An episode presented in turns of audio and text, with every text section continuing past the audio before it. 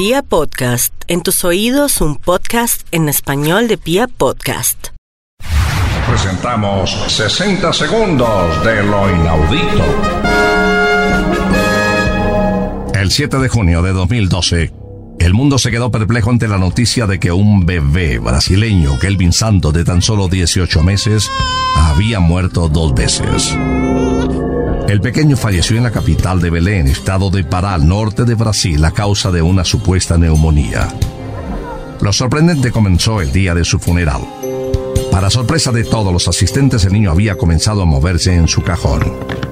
Se sentó en el ataúd y escupió un poco de algodón que tenía en la boca. A pesar del shock y la alegría de su familia, el velorio se convirtió en una mezcla de espanto, oraciones y lágrimas. Después de tomar un poco de agua que le dio su padre, Kelvin volvió a acostarse y cerró los ojos una vez más.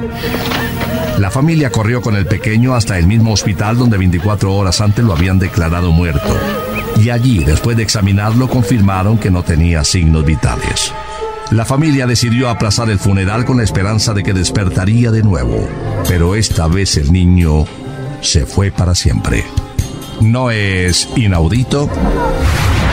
Hemos presentado 60 segundos de lo inaudito.